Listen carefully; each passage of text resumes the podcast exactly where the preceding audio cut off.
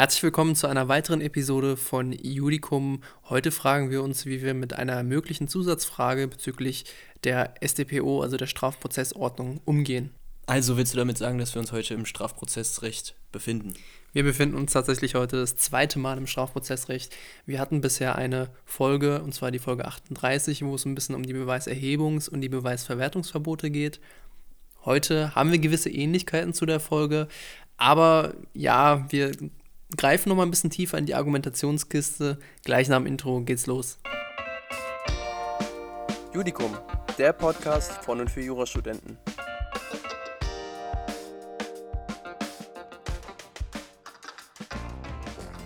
Der Täter T überfiel im Frühling 1994 das Opfer O in dessen Wohnung und gelangte dadurch unter Androhung von Waffengewalt an ca. 80.000 D-Mark, was ungefähr 41.000 Euro heute entspricht, habe ich mir von Google sagen lassen. O konnte den T jedoch nicht identifizieren, sodass es so schien, als käme T mit der Tat tatsächlich davon.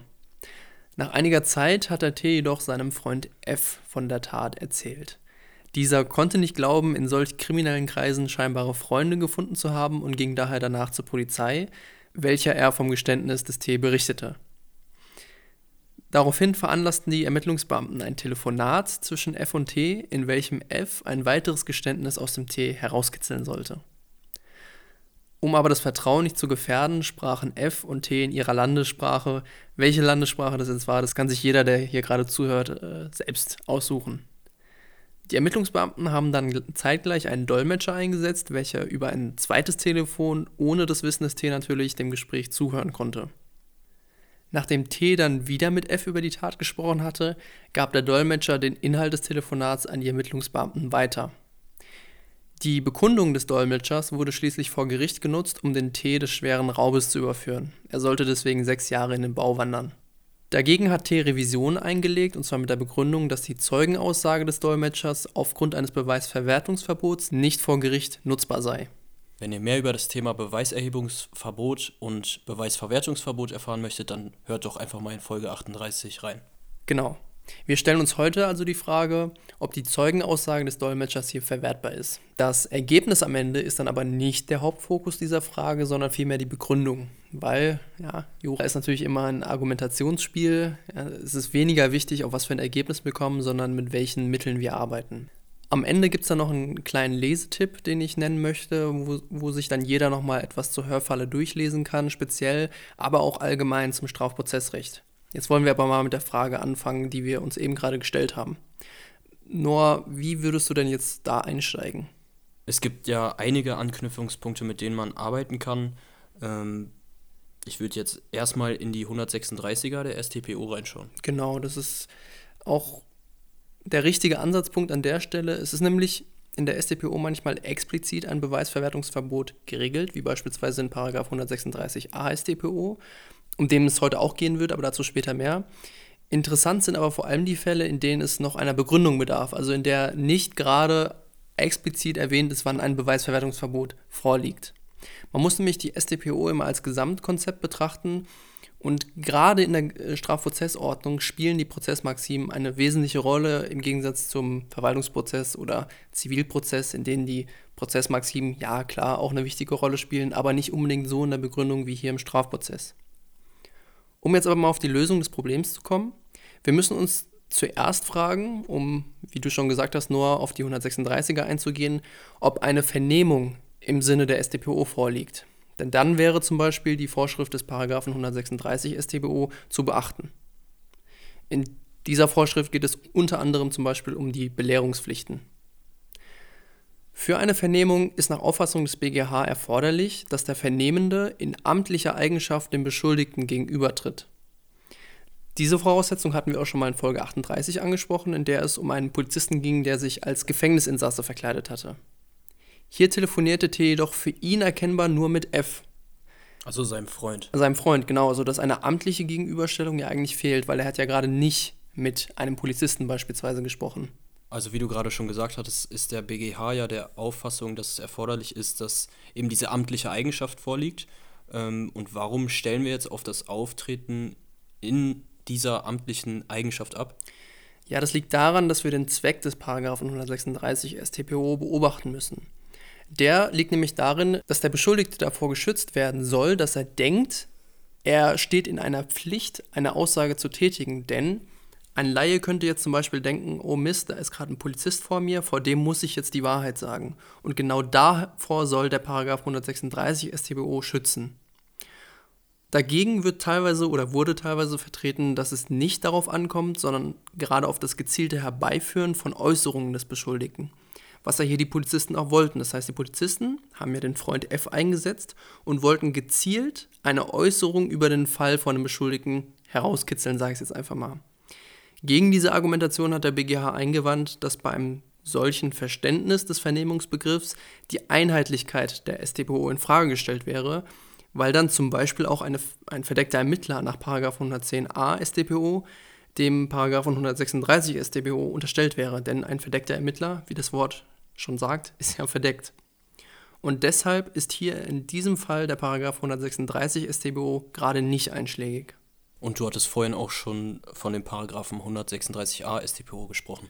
Genau, hier könnte man nämlich an eine verbotene Täuschung im Sinne des Paragraphen 136a StBO denken.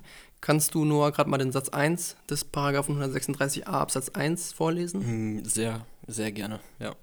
Die Freiheit der Willensentschließung und der Willensbetätigung des Beschuldigten darf nicht beeinträchtigt werden durch Misshandlung, durch Ermüdung, durch körperlichen Eingriff, durch Verabreichung von Mitteln, durch Quälerei, durch Täuschung oder durch Hypnose. Und bei uns könnte ja vielleicht äh, die Täuschung jetzt hier wichtig sein. Genau. Und wir müssen uns jetzt fragen, was ist eigentlich Täuschung?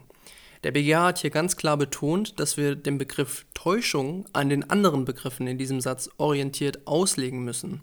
Denn, wie du schon gerade vorgelesen hast, wir haben hier Beispiel, beispielsweise die Misshandlung, wir haben hier Quälerei, wir haben hier Hypnose, wir haben einen körperlichen Eingriff. Und da kann man sich fragen, Noah, ich weiß nicht, wie du es siehst, hat eine Täuschung in dem Sinne, dass man eine Hörfalle stellt, irgendwas Vergleichbares mit einer Quälerei, einem körperlichen Eingriff oder einer Misshandlung zu tun? An sich ja erstmal nicht. Nee, genau. Das hat auch der BGH so gesagt. Ähm, dem Telos des Paragraphen 136a Absatz 1 Satz 1 nach soll nämlich verhindert werden, dass jemand zu einer Aussage regelrecht gezwungen wird.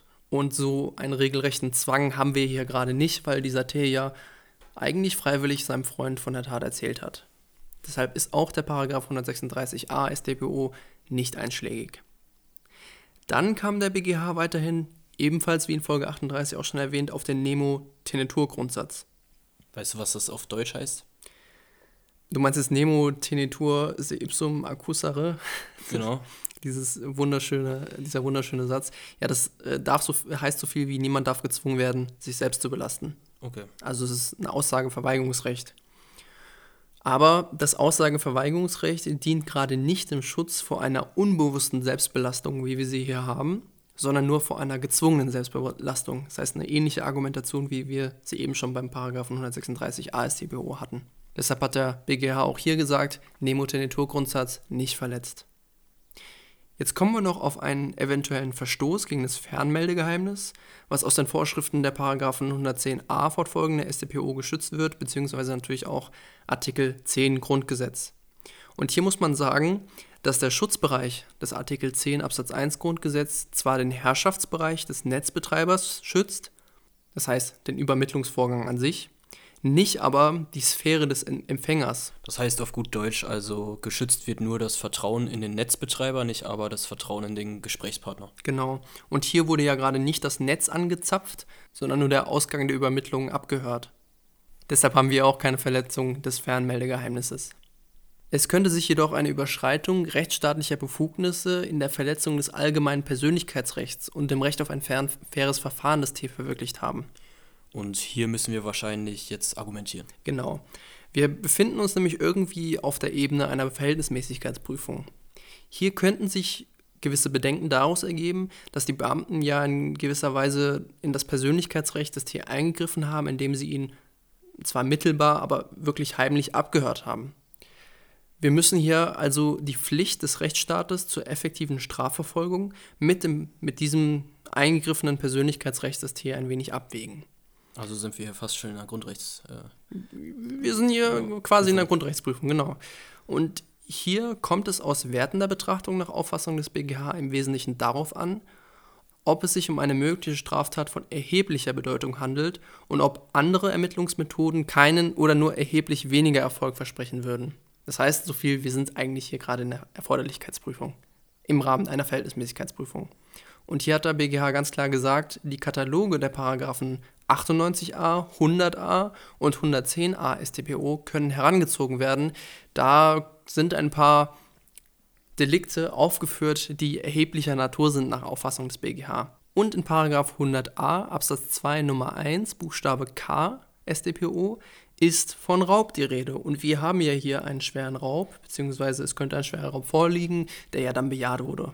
Weshalb wir hier tatsächlich am Ende kein Beweisverwertungsverbot haben und dieses, diese Zeugenaussage von einem Dolmetscher durfte verwertet werden. Und das ist erstmal gut zu wissen. Was aber, glaube ich, auch noch gut zu wissen ist, wäre jetzt, äh, du hattest von dem Artikel gesprochen. Mhm, genau, ja. Mit dem Aufsatz. Ja, genau. Also das ist ein Aufsatz, der in manchen Lehrbüchern auch erwähnt wird, manchmal kritisiert wird, weil er zu, zu knapp sei. Aber ich finde, gerade fürs erste Examen ist das ein Artikel, es ist ein etwas längerer Artikel zugegebenermaßen, der die Probleme des Strafprozessrechts so ziemlich auf den Punkt bringt. Und deshalb sage ich es jetzt an dieser Stelle einfach mal, wir reden hier über einen Artikel von Dr. Uwe Murmann.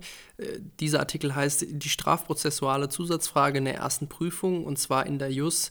Beilage von 2007 auf Seite 1 und um die Hörfalle insbesondere geht es in den Seiten 6 fortfolgende. Das werde ich natürlich auch unten alles verlinken. Danke, den will ich mir auch mal durchlesen. Das will ich dir auch raten. Und du meinst also, die, ähm, der, dieser Aufsatz, der umfasst sozusagen die meisten Schwerpunkte, die man in STPO in der ersten Prüfung Genau, hat. also es geht wirklich ums erste Staatsexamen. Da, was da an Zusatzfragen so kommen kann, das ist, würde ich mal sagen, von diesem Artikel ziemlich gut erfasst und auch ziemlich gut erklärt, gerade bei dem Problem um die Hörfalle. In diesem Sinne schließen wir die heutige Episode. Wir hoffen, es hat euch gefallen und wir hören uns in der kommenden Woche wieder.